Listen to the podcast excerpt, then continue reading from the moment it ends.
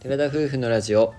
寺ラジおはようございますおはようございます。 12月22日金曜日第241回目の寺ラジです私たちは DIY したハイエースで日本一周中の20代夫婦です旅の様子を YouTube にてアップしていますこの番組では私たちの日常や旅の様子 YouTube の裏話を宮崎弁でてけてけにまったりとお話ししています今日は12月22日ということで可愛い可愛いめいこちゃんのお誕生日でございますまさかそう来るとは思わなかった。うん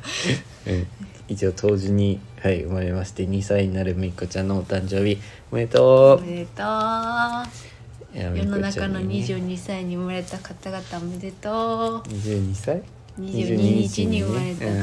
うんおめでとうございます最近はアプリで「見てね」っていうアプリがありまして、まあ、他にもいろいろあるんでしょうけど、うんその「見てね」っていうアプリではそこに登録していれば登録している人たちが全員その動画を上げたまあこっちで言えばめいこちゃんだから兄弟がねの親が上げた動画とか写真を俺たちも自由に見れるっていうようなアプリがあるんですけど、はい、家族でその成長を見守れるような、アルバムを共有するようなアプリがあって、今はねスマホが普及してるから、まあ、大体の年代の方皆さんガラケーじゃなくてスマートフォンもお持ちだと思うんだけど、うん、 Android もだし iPhone もだし、ね、家族がそこに見に行くことができるから、わざわざねデータで写真を送る必要もないし見たい時に見れるっていうのがすごくいいなうっんてうん思います、私も先日甥っ子が生まれましてそのはいりょうくんの姪っ子と誕生日近いなとふと思いまし本て当だね、 12月13日に私の甥っ子は生まれましたうん、だから10日ぐらいの違いなってことやねただ会うのが多分もう半年後とかになっちゃうからその頃にはね、もう今のほやほや状態の赤ちゃんを抱くこともできないしね、あっという間に大きくなるしね赤ちゃんも、うんうん会う頃には割ともうふっく顔らして立るちんじもゃうんないかなはっきりしてるだろうなって思って元気な赤ちゃんを産んでくれた義理のお姉様本当お疲れ様でしたという感じでうんなんかね嬉しいねやっぱ甥っ子姪っ子っていうのは憧れだったし自分とかは末っ子でだったから、うんあんまりそういう下ができるっていう感覚がうんあんまりなかったんだけどなんまあか,、年が離れてないとまた感覚が違うんだろうけどね、うん、なん近い兄弟だかと変なじ感じがするからな実際自分の身内に甥っそう子だがねいるっていうのがなんかちょっと不思議な感じがするんですけど、うんこれからたくさんめでてそれこそ私の家族の方も見てねができまして。うんあの何個かね共有できるからいろんな家族のあのこ赤ちゃんの様子が見れるということではいそれで楽しんでいくっていうか、はい癒されていこうと思だってかおりまらすいいよね離れてても会えなくて、まあ、ビデオ通話とかも最近できるからいいけど、うんうんそれで写真とか動画で成長見守れるのはいいなと思って、まあ、確かに私も入れてって言ってリクエストしたんだけど「見てね」に入れてくれって言って、はい、まあお客さんとかでもちっちゃい子連れの赤ちゃん連れの,、うんあの来るお客さんとかが来られめっちゃ来るるんですけどね、まあ、もちろかんわいい家庭それぞれのさまざまなうん部そうだよね分が見える部分はありますけど、確かにやっぱり癒されますね癒されるすっごい可愛い子から、あのすごいギャン泣きしてる子もい てでまだほやほやな感じで、まあ、うん寝てる子とかも本当様々で見るたんびにあいいなと思いつつあ子育てって大変そうだなっていう両局面がなんかこう客観的に見えてるような状況でございまこすの。間亜美さんが話してましたけどうちだったらこう育てるんだとか自分いのやー子供がこでもねうしたらこうしたいんだっていうのを思うっていう話をしてた、ね、見てたらそう思うね実際は全然違うんだろうなとも 思うだからまだわからない世界かなでもやっぱり子供への憧れっていうのはあります確かねにね二人ともうも自子供分は大好きなんでねアラサーなので、まあ、まだ先にはなりますがいずれはうん子供ができたらなと思ったところでございます。はいはい、でこの週週末じゃないですね水木にかけて僕たちは最後の2人ではあ二人での休みが最後になったわけなんですけど今年はね、この2連休中にうん一応2人でクリスマスのパーティーといいますか、まあ、ゆっくりした一日を過ごしましたうん、、はい、インスタグラムのストーリーズでは投稿しましたけれどうも、ん、決めていたんだよね快活クラブで漫画を読もうとまさ最かのク近リスマスにそれをするっていうことがやけど最近私もアプリで漫画を読んだりしてるんですけど、うんでりょうくんが漫画読みてで私も漫画読みたいって感じの気持ちだったので、うん今までは、えー旅中うんはシャワーの利用を30分で終わらせてうん安くで済ませるっていう目的のために使っていた快活クラブを、はいあの本来と言ったらいいのでしょうかの使い方としイてン。ターネットはい保育カフェですからね、はい、漫画喫茶ということですので、漫画がたくさん置いてあるわけです最新刊まで、それをあのたくさん読んで4時間ぐらいだよね4時間はいたね4時間ぐらい朝、まあ、ゆっくり起きて、うん食堂でご飯食べて今回はもうそのまますぐ出てうん開発クラブでゆっくり過ごしてピザとうんモズチキン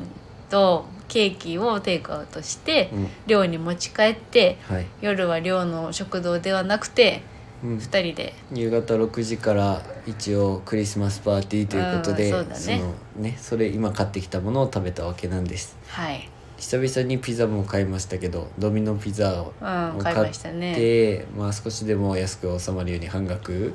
でもう買えるやつがあっ半額だたからよねねうん、それを買ってあとそのモスチキンなんですけど、まあ、うちの家族は子供の時から結構ケンタッキー派だったんですけどこの話ラジオでしたよまあね。前したことあるね、うんアミもアミの家はモスモスチチキキンン派派だだっったたららししくてくてなんでだったんだろう。うん、で今回はモスチキンにしましたまあ、たまたま通りにモスチキンがあったからっていうのケンとタねッキーよりかはモスチキンが近かったから、うんそっちを選択してこれから旅中にねおそらくケンタッキーは食べるだろうあっーていうこと確かでに確かにもうモスチキンにそうそうしそうようっていうことでモスバーガーはね行くけどモスチキンをわざわざ注文することないもんね、ケンタッキーに行けばケンタッキーのチキンを食べることもありますし、はい、はいそんな感じでどうでもいい話なんですけど、はい、そのようおな酒とともにクリスマスパーティーをはいしてあ映画を見てね過ごしたんだよね。はい、もう今回の映画は一応クリスマス気分を味わおうってことでなんていう映画やったっクリけスマスキャンキャンベルなんとかっていうやつやったアんですマけゾンどプライムで無まあ料でもう本配当信に最近でてきるた映画去年できた映画かな、面白かったよね意外とね、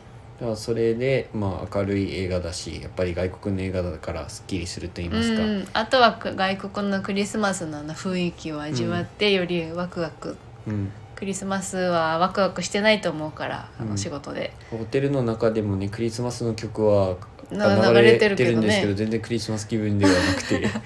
かからに一応クリスマス気分を味わおうということで、うんそういうふうに過ごしたわけなんです。まあ面白かったね家族愛を描いてるっていう感じのうん映画だったんだけど、あの飾り付けとかがやっぱキラキラしててとてもクリスマス感を味わえる、んみんなクリスマスの衣装がね赤と緑って感じで、そうですとてねも楽しい映画でございました。 Amazon プライムで今もう予告とかも最近の流行りの曲なんか映画かなんかで出て予きたんだ告っしてけたのであそうだったね、まあ見られる方は、まあ、明るいき可愛い映画ですから、うんうんそうだね、うん、そういう明るい気持ちになれる映画として、はいご覧になったらいいかと思います。はい、まあ私たちは例年クリスマスクリスマスイブってすごい特別なことをしたことはあまりなく、うんホテルとかに泊まりに行くとかうんすごいおしゃれなイタリアのなんかディナーを食べに行くとかはないですやねっ。たことないですね。そもそもないですね。ないよね。大学の時も、ない。まあ、ちょっと食べ行ったりをしたのかもしれんけど、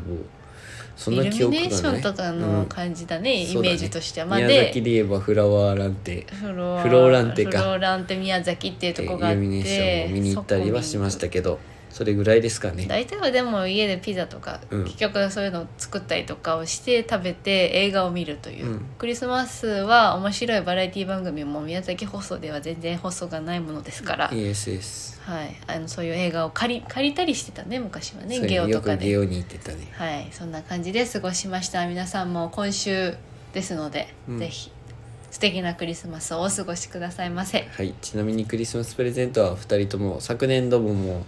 うあの買わないということで,、はいで今年も買ってないんですけ買っど、てないね一昨年のクリスマスプレゼントはキャンプに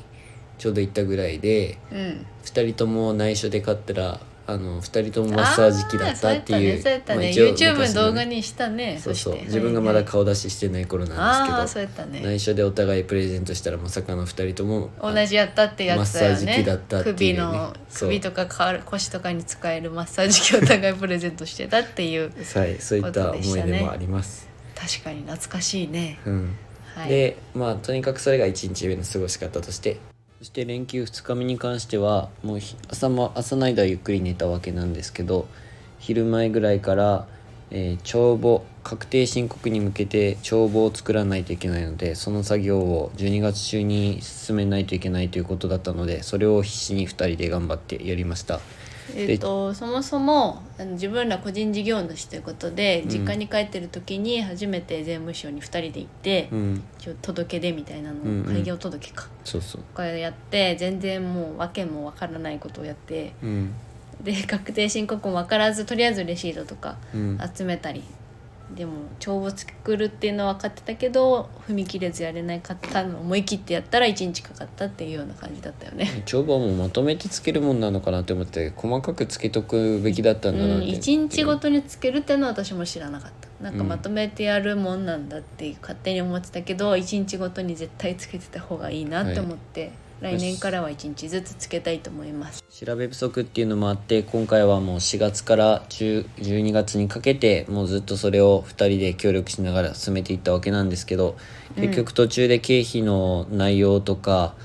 まあ適用っていうところもあったりするんですけどその辺の意味が分からなかったりねうん、したので結局それをもう聞く人がいないということでファイナンシャルプランナーの知り合いの方もいるんですけどその人も忙しそうで全然連絡取れない状態だったのでもう助け舟として実際に YouTube やっている方に話を聞こうということで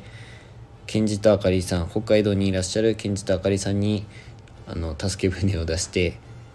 やりました。うん、で YouTube って言っても広告収益なのでどれを経費として落とせるのかとか結構仕事によって違う個人事業もいろんな自営業やってる人とかもうちは農業とかしてて副業で確定申告したりとかもしてたけど、やり方とかは全然聞いたことないし、うんどういったものが経費で落とせるとか経費として出せるかって、YouTube って結構私たちがやってる YouTube のジャンルも、うん旅旅っていうかななんだろうな自分たちの生活も入ってるわけじゃんうん家は持ってないけど旅をしてる中で生活も入ってるから、うんそういったところの区別、うんどこからどこまでが経費になるのかとか全くわからないし、うんっていうところでやっぱ同業者の方あとはま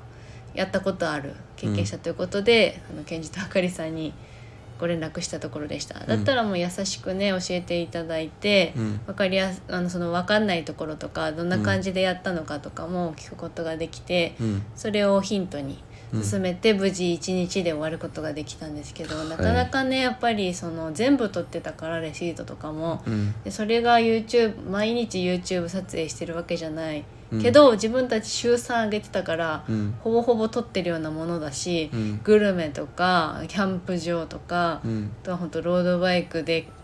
いろんなところ回ったりとかそういったところも全部 YouTube 上に上げてるから、うんそういったところは経費なのかなとかここはどうなんだろうとか、まあ本そ当の辺がねそういうところが難しかったかなうっん、てさ思っう。ぱり分からなかったけど、まあ、人に聞いてやったことによってまた実際にやってる YouTube の旅をしていた方に方に聞けたので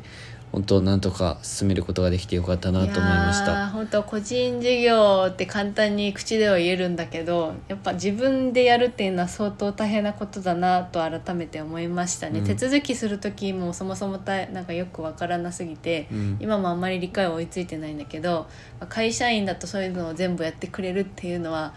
助かるし実際私美容室で